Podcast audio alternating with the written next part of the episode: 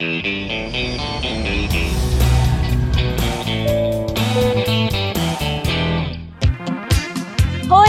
Começa agora mais um FAP Mundo Afora, uma parceria da Rádio TV com o setor de internacionalização da FAP. Aqui você vai ter as melhores dicas para curtir o seu intercâmbio e estudar nas universidades parceiras da FAP. Eu sou Andressa Rodrigues, assessora de intercâmbio. Vem comigo nessa viagem! Mesmo sendo um pouco menor do que o estado do Rio de Janeiro, a Holanda é um país bastante agitado. Dentro dos seus mais de 40 mil quilômetros quadrados, não falta coisa para fazer. As paisagens lá são tão bonitas quanto as obras de arte. E olha, que de arte os holandeses entendem, hein? Ficou curioso? Então se liga nessas dicas para você curtir os Países Baixos. Antes de tudo, a gente tem que entender que os holandeses são expert em engenharia. Como a Holanda se encontra abaixo do nível do mar, inundações eram inevitáveis. A maior delas aconteceu em 1953 e, a partir dali, entrou em ação o Plano Delta, com barragens e diques reforçados para proteger o território e direcionar os excessos de água para as colheitas nas regiões. Outra especialidade holandesa é a arquitetura. E não dá para falar dessa atividade sem citar Roterdã, conhecida como a cidade holandesa da arquitetura. Isso porque Roterdã tem um monte de construções de cara mais futurística, principalmente no centro da cidade, onde os prédios altos tomam conta da paisagem. Uma das visitas mais legais para se fazer nessa cidade é na Ponte Erasmus. Conhecida carinhosamente como Cisne, essa elegante estrutura atravessa o rio Nilmas. Com quase um quilômetro de extensão, o Cisne liga o norte ao sul da cidade. Se você já foi até Olambra, no interior de São Paulo, já deve ter visto um pouco da arquitetura holandesa. Mas nada se compara às famosas casinhas de tijolos, das mais diversas cores, feitas em estilo gótico, encontradas em quase todas as 12 províncias holandesas. Como tudo tem um motivo, os holandeses tiveram alguns para definir o seu modelo de arquitetura. No começo da urbanização na Holanda, as cidades começaram a crescer em torno de castelos e praças, e o estilo gótico, baseado em diversas construções do mesmo formato que existiam durante a Idade Média, prevaleceu. No século XIX, muita gente e muita mercadoria passou a circular no país, principalmente por causa da industrialização na Europa. Veio uma espécie de surto cultural que levou o estilo de diversos países, como a França, para a Holanda. Mas tudo isso não significa que a Holanda só tem casa tradicional. Em diversos bairros, como em Zeebrugge, em Amsterdã, existem casas e alguns prédios de dois andares, com formatos mais retangulares e janelas grandes, tudo apontando para um estilo contemporâneo. Se quando você ouve Holanda já vem na sua cabeça aqueles moinhos de vento gigantes e os enormes campos de flores, isso faz muito sentido porque lá as flores e os moinhos dominam algumas paisagens.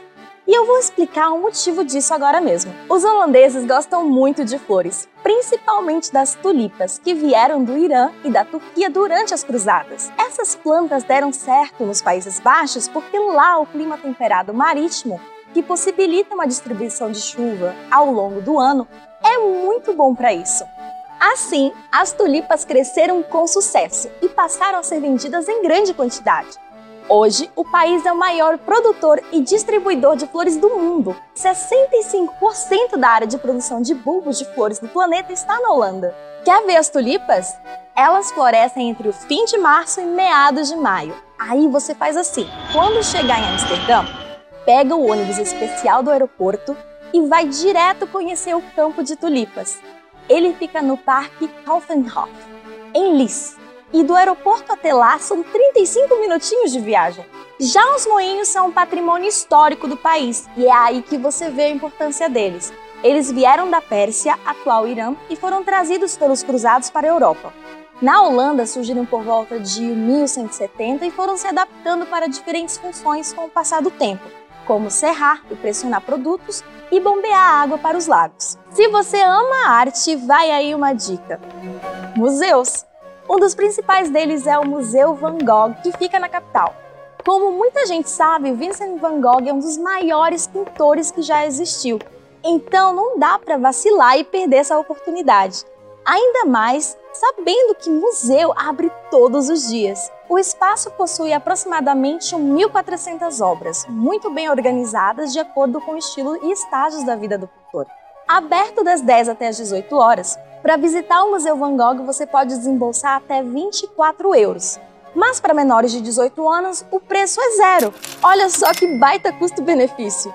Mas presta atenção, os ingressos só são vendidos online. Então, quanto mais cedo você agendar sua visita, melhor. O local conta com obras de artistas holandeses de sucesso, além de Van Gogh, como Rembrandt e Johannes Vermeer. Por 20 euros das 9 às 17 horas, todos os dias, você entra lá, a não ser que você tenha menos de 19 anos, porque aí é de graça. Curte pedalar? Então tira essa preguiça do corpo e se prepara porque a Holanda é o país das bicicletas. E é cheio de ciclovias, para você ter noção, os holandeses curtem tanto as magrelas que em 2019 tiveram que construir estacionamentos subterrâneos para elas. E o mais louco nisso é que são 23 milhões de bicicletas para 17 milhões de habitantes. Não, você não entendeu errado. Tem mais bicicletas do que pessoas na Holanda. Sabe por que tem tanta bike? Eu te explico. Alguns anos depois da Segunda Guerra, os carros passaram a ficar extremamente populares no país. Aí, com tudo isso, veio o aumento do trânsito, poluição e todos esses problemas que a gente já conhece. Mas foi só nos anos 70 que o povo pediu algumas mudanças, principalmente por causa da quantidade de acidentes de carro que aconteciam. As pessoas começaram a protestar por menos carros e o governo passou a adotar a bicicleta como veículo principal. E claro, ajuda muito o fato de a Holanda ser um país muito plano, sem muitas montanhas ou serras. Já que a bicicleta é o que não falta, por que não alugar uma? Lá, eles usam o aplicativo Bike e com ele você consegue ver onde estão as bicicletas mais próximas da sua localização. E é muito prático porque você pode pegar uma bike em qualquer lugar da cidade. Além disso, é baratinho. São 50 centavos de euro para cada 30 minutos. Vamos supor que você já pedalou, andou, navegou pela Holanda inteira e pensa: está na hora de dar um pulinho em outro país. Como os Países Baixos ficam no coração da Europa, isso é facinho.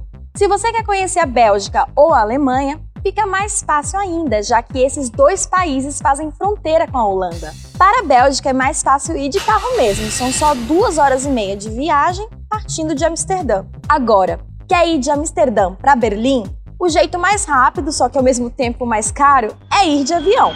Em pouco menos de 4 horinhas e com 120 euros no bolso, você chega lá. Se você não se preocupa tanto assim com o tempo, 6 horinhas e 20 minutos você chega lá de trem. E é bem mais barato do que o avião. Custa 50 euros, se a passagem for comprada mais ou menos com 3 meses de antecedência. E aí, qual vai ser? Pelo ar ou pela terra? Você viu tudo isso, mas está com medo de não saber aproveitar por não falar holandês? Relaxa! As pessoas falam inglês na Holanda e também é um país bastante diverso, já que muitos alunos do mundo todo acabam indo para lá em intercâmbios. Falando em intercâmbio, você sabia que a FAP tem parcerias com faculdades holandesas?